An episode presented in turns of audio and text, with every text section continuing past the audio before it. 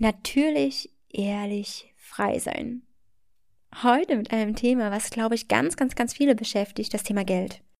Ich möchte in den nächsten 10 bis 15 Minuten einfach mal ein bisschen was über Geld erzählen, ohne gleich in die Tiefe zu gehen, sondern ja, so ein paar Impulse setzen, wie du vielleicht über Geld denkst, was du verändern kannst und möchte dir ein paar Aha-Momente verschaffen. Also, viel Spaß beim Lauschen, beim Aufschreiben, beim Nachdenken und Verändern.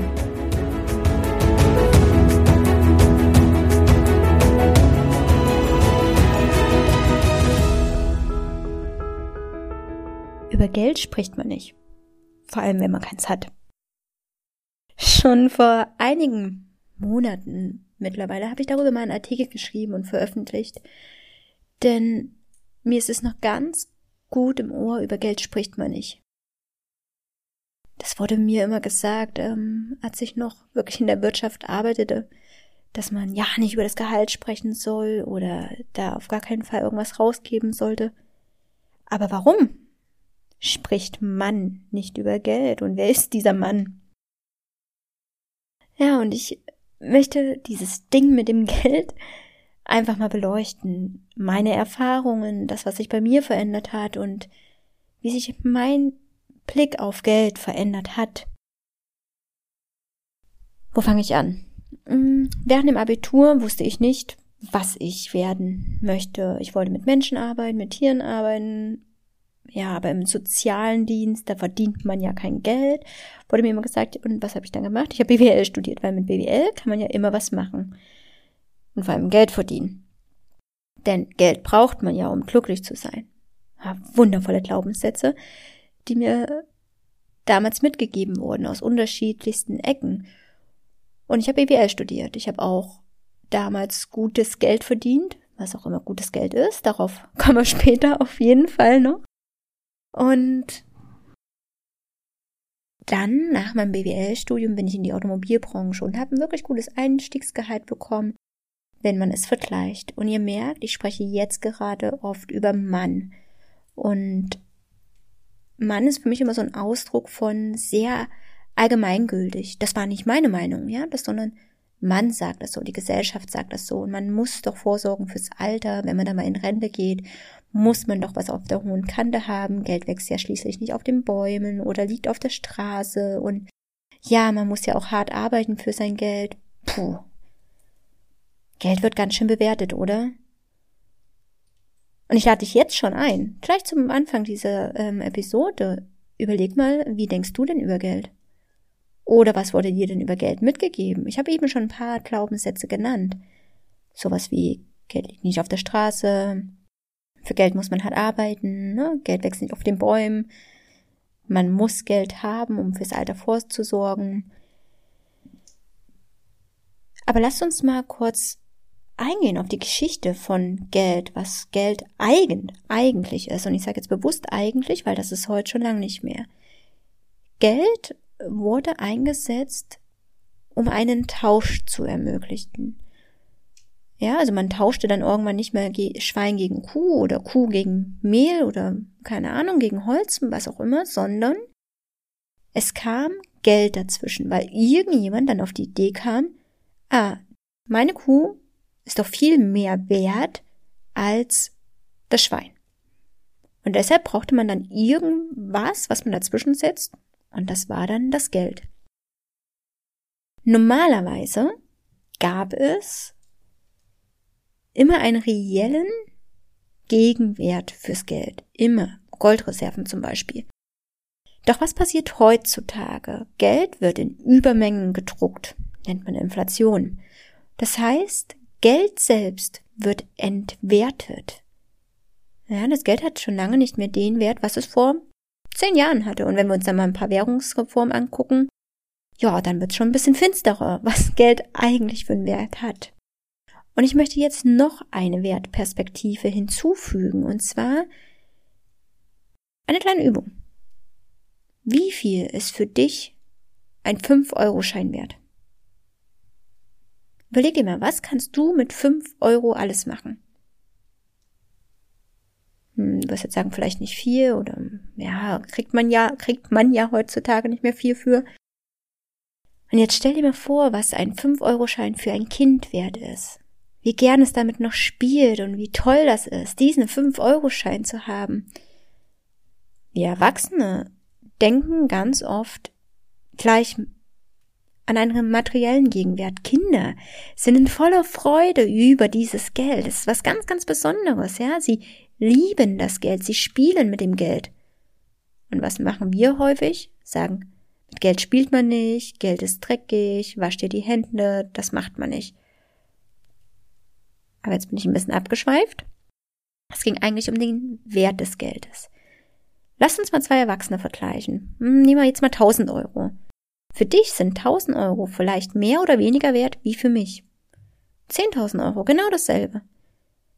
Ja, also wir selbst geben dem Geld den Wert. Und das ist nicht immer der Wert, der draufsteht, sondern wir bewerten Geld. Und ich möchte dir da einfach nur zeigen, dass wir auch Geld anders bewerten können. Das heißt, wenn du jetzt noch glaubst, Geld ist dreckig, Geld verdirbt den Charakter, bewertest du das Geld. Und jetzt kannst du es umbewerten. Das heißt, es ist schön reich zu sein, ich lebe in Wohlstand, ich verdiene Geld einfach durch mein Sein. Du bewertest Geld um.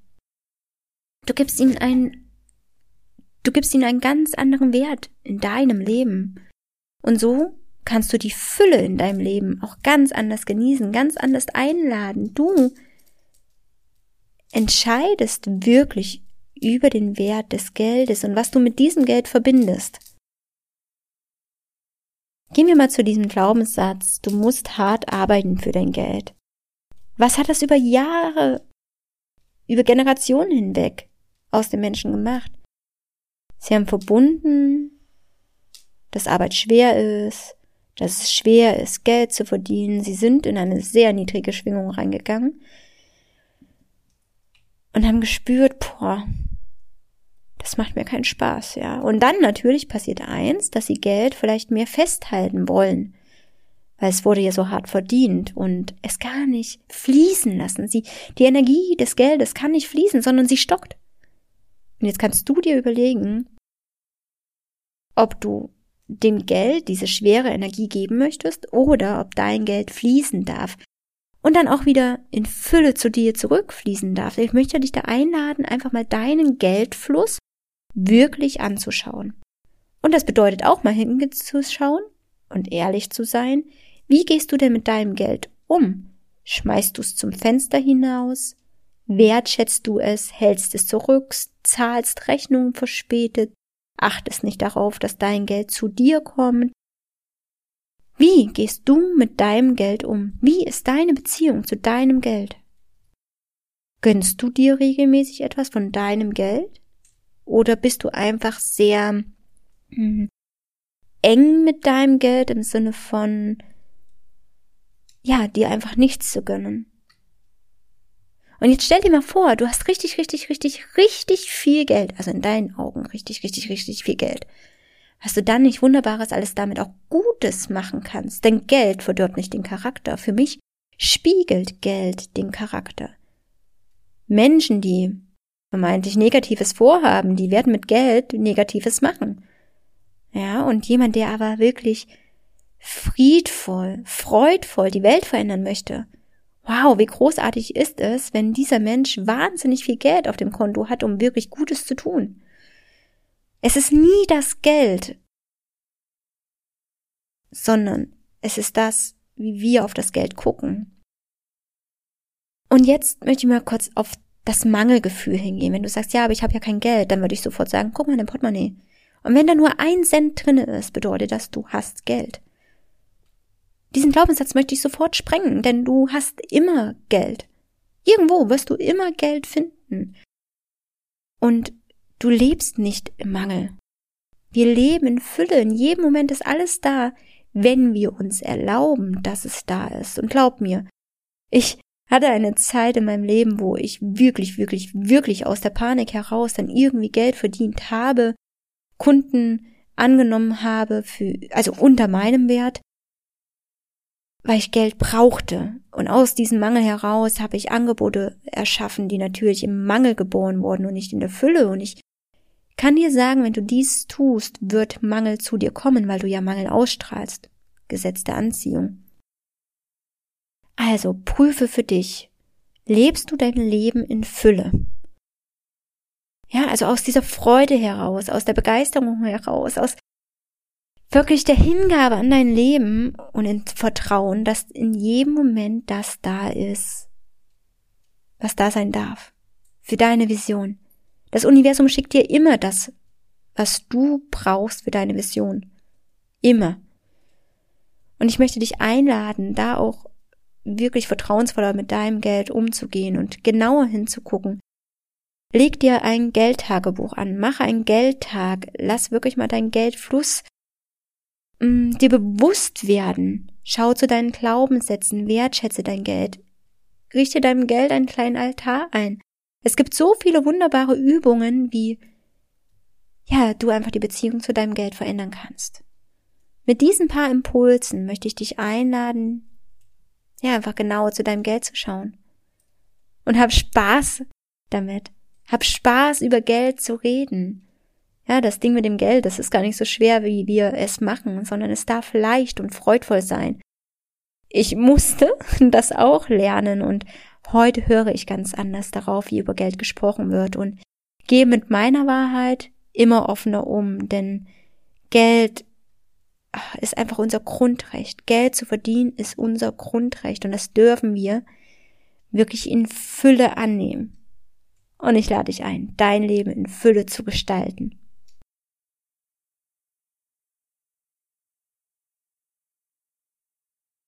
Ich hoffe, du hast aus dieser Episode ein bisschen was mitgenommen und deine Beziehung zu Geld hinterfragt, analysiert, verändert.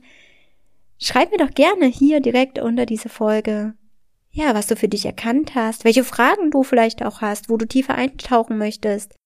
Lass mir gerne ein Like da, teil diese Episode. Ja, ich freue mich auf unsere Begegnung auch gerne über meine Homepage www.stephaniekespo.com. Dort findest du auch meinen Newsletter. Trag dich gerne ein, um noch mehr Impulse zu bekommen. Und ich freue mich darauf, dass du auch meiner nächsten Folge lauschen wirst.